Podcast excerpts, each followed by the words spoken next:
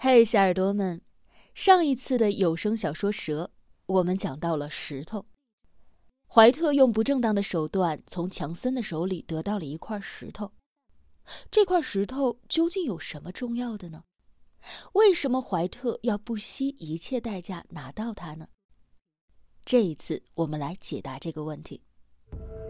狩猎的老人落荒而逃，他看见了什么？风景区内群蛇频频伤人，他们为何如此狂躁？装备精良的科考队出现在这里，又是为何而来？神秘的大自然到底在向我们隐瞒什么？武夷山惊心动魄七十二小时，带你感受一场逼近死亡的旅程。怀特任职的麦克麦拉矿物资源股份有限公司大厦。坐落在洛杉矶繁华的商业区第六大街，他是这家跨国公司的拓展开发部部长。石头被小心翼翼地放进了一个密封的玻璃容器里，送进了分析部的实验室。他特意交代，这份样本的报告只能交给他本人，因为那是一块极其罕见的钙铀云母精制矿石。第二天一早。怀特拿着由分析部主任道斯博士签名的实验结果报告，敲响了位于顶楼的董事长办公室的门。该死的！你肯定道斯做实验前没有喝酒吗？坐在宽大的皮转椅上，乔什·西蒙斯把那份报告轻轻的扔在了办公桌上，目光炯炯的看着年轻的手下。氧化铀含量超过百分之十。这是什么意思？乔什·西蒙斯是麦克麦拉矿物资源股份有限公司的董事长，兼美国第三大核电公司杜克能源公司的常务董事，年已六十，满头银发。但是，就像年龄并不能阻止他满面红光、精神奕奕一样，年龄也不妨碍他对业务的精通。全世界范围已知的铀矿物有一百七十多种，但具有工业开采价值的铀矿只有二三十种。由于铀的化学性质很活泼，所以自然界里几乎不存在游离的金属铀，它总是以化合状态存在着，比如常见的硅镁铀矿等。氧化铀含量超过百分之五的铀矿被称之为富铀矿。绝大多数铀矿的氧化铀含量仅有百分之零点一到百分之二，被称为贫铀矿。这其中，澳大利亚占据着全世界富铀矿的百分之九十五，是目前世界上铀矿储量第一大国，占全世界总储量的百分之四十一。这个矿石样本的氧化铀含量达到了百分之十，意味着它的背后。是一个绝无仅有的世界第一富铀矿。西蒙斯当然知道他的分析部主任不会出错的，他等着听解释。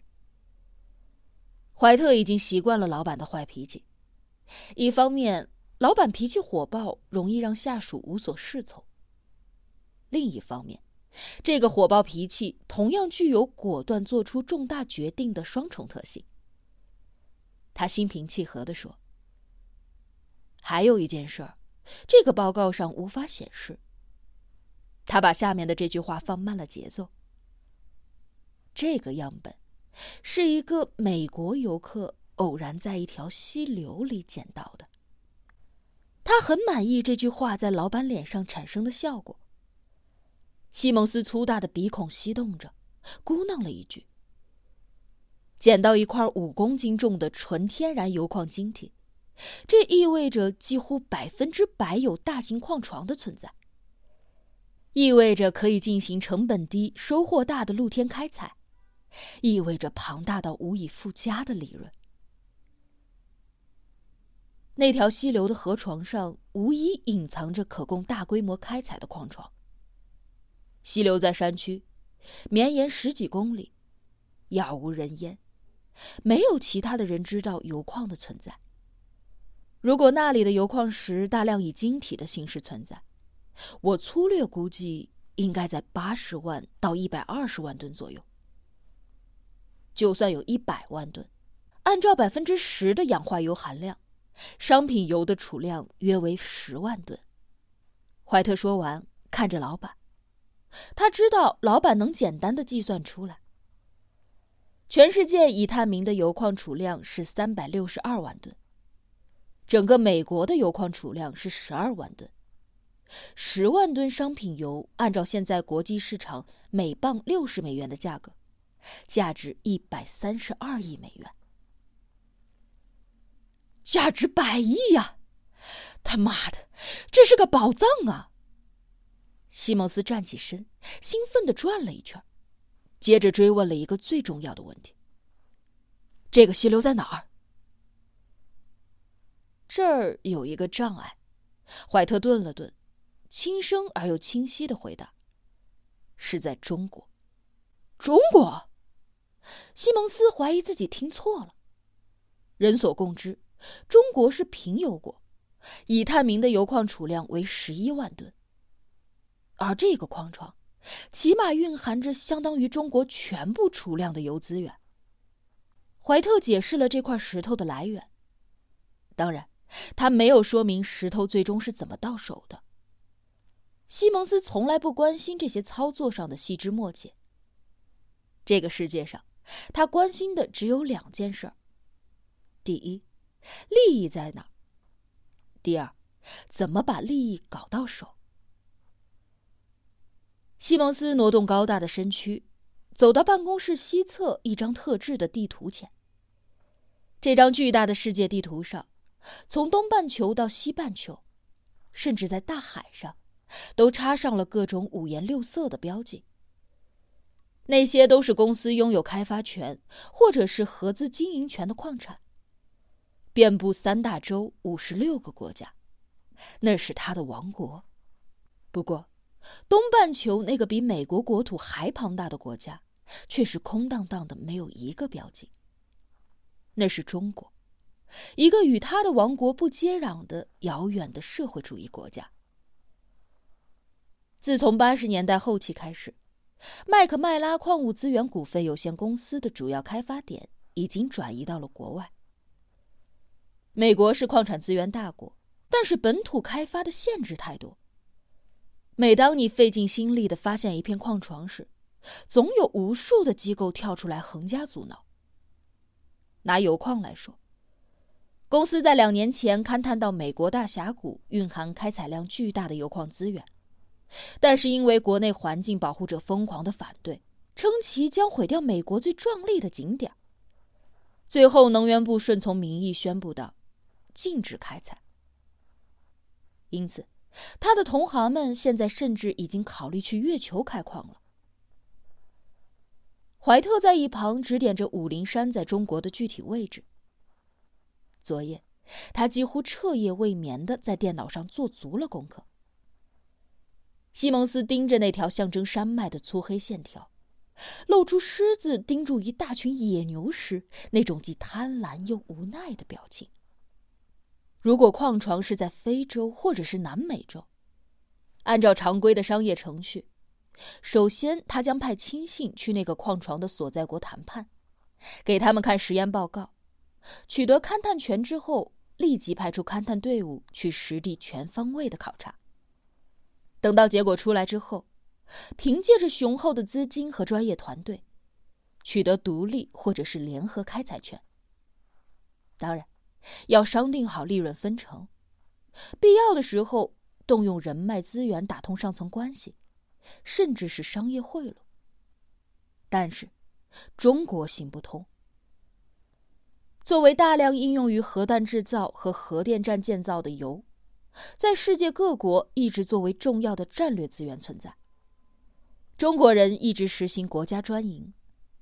早在十年前，中国的国家发改委就宣布，对中国稀缺或者是不可再生矿产资源不再鼓励外商投资；一些不可再生的重要矿产资源不再允许外商投资勘察开采，比如油、钨、钼、锡、锑和银石等。你有什么建议啊？西蒙斯深吸了一口气，目光转向怀特。对面前这个看似文质彬彬的下属，西蒙斯非常了解，既了解他的才能，也了解他往上爬的野心。西蒙斯对他始终怀着八分的欣赏和两分的戒备，因为骨子里他们是同一类人。他知道这个精明的拓展开发部主管不会愚蠢的，因为一个无法得到的宝藏，一大早就来到他的办公室。是的，我有一个建议。怀特清了清喉咙，开始说话。从地质生成来说，这类钙油云母矿石只生成于两种结构：第一，是高温热液矿脉造成的沥青油矿；第二。花岗伪晶岩带。对于花岗伪晶岩，您当然是清楚了。不错，西蒙斯当然知道花岗伪晶岩，业内称之为宝石岩。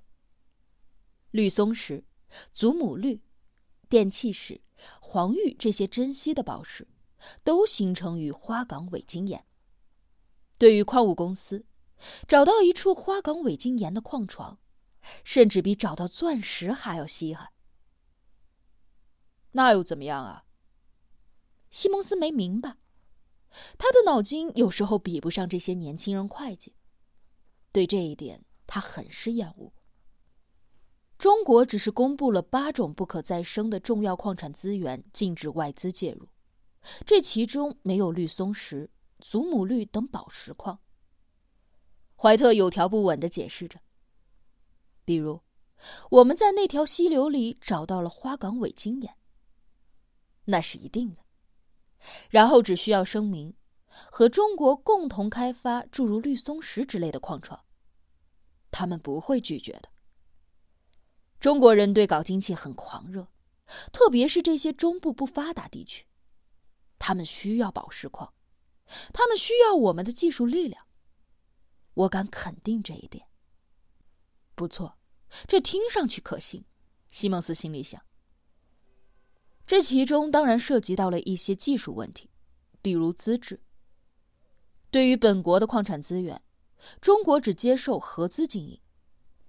我们可以在香港注册一家全资子公司，就可以以子公司的名目参与勘探和投标。而投标种地易如反掌，我们拥有别的外资公司没有的优势。我们先行了一步，我们熟知一切。我们在掌控全局。